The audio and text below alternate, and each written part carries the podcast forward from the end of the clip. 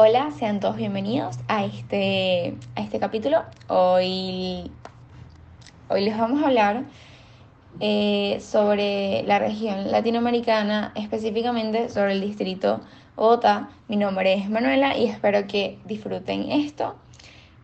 Eh, les vamos a dar algunos datos y curiosidades. Eh, tendremos invitados especiales que les hablarán sobre el tema más a fondo. Eh, espero que lo disfruten y sin más, comencemos. Bueno, para comenzar les contaré datos de la llegada de los hermanos al país. Los hermanos de la Salle ingresaron al país por la frontera con Ecuador en el año 1890. Fueron invitados por Monseñor Bernardo Herrera respecto, quien hizo, quien hizo los contactos necesarios para que los hermanos arribaran al país. En el contexto del movimiento regenerador e impulsar por el Partido Conversador que busca retomar la participación del pensamiento católico en la organización de la sociedad. Los hermanos hacen aparición en el panorama nacional, venidos de la tradición educativa confesional francesa originada en San Juan Bautista de la Salle. La congregación traerá al país sus métodos pedagógicos calificados por Ali Help como métodos avanzados que incursionarán en, en diferentes hábitos educativos, tales como educación comercial, las escuelas normales, las escuelas primarias y las escuelas de arte y oficio, entre otras. Ahora les hablaré de las obras de este distrito. Con el nombramiento de Monseñor Herrera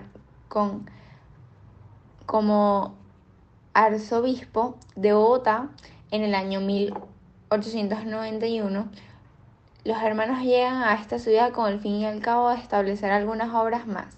La Escuela Apostólica en 1883, el Colegio San Bernardo en 1883 y el novaciado de Chapireno en 1893. Bueno, ahora les presentaré a un invitado especial que nos explicará el impacto social de las obras en el país. Adelante, Valentina. Hola mi gente, ¿cómo están? Yo soy Valentina Livino y tranquilos que yo se les explico en un segundo. Ok, impacto social de las obras en el país. El distrito de La Sallista de Bogotá es una división administrativa del Instituto de los Hermanos de las Escuelas Cristianas. Se originó en el año 1928, luego de la decisión de separar el entonces Distrito de Colombia en dos provincias, una con centro de Bogotá y otra en Medellín. Algunas de las obras en Bogotá son Instituto San Bernardino de la Salle, Bogotá, Instituto Técnico Central de la Salle, Estatuto Tributario. Colegio La Salle, Bogotá. Liceo Hermano Miguel La Salle, Bogotá. Juan Luis Londoño La Salle, Bogotá. Todas las, que, las obras que les he dicho están ubicadas en el Distrito Capital, Colombia. Bueno, eh, el otro tema, no sé cómo explicarles, pero yo conozco a una persona que es muy buena explicando. Ella le va a explicar los personajes destacados. Y esa es mi amiga mm, Zoe. Zoe Glaterón. Zoe, por favor, impresionanos. Fue un gusto conocerlos. Hasta luego. Espero verlos muy pronto. Buenas. Em, ahorita les voy a estar hablando sobre los personajes destacados de en la historia. Algunos personajes destacados de la llegada de los hermanos Lasallista a Bogotá son Monseñor Fernando Herrera Restrepo, él era un arisbopo de Bogotá. Y otro sería Miguel Antonio Caro. En este momento vamos a llamar a Isabela Delgado para que siga con la información. Muchas gracias, Zoe.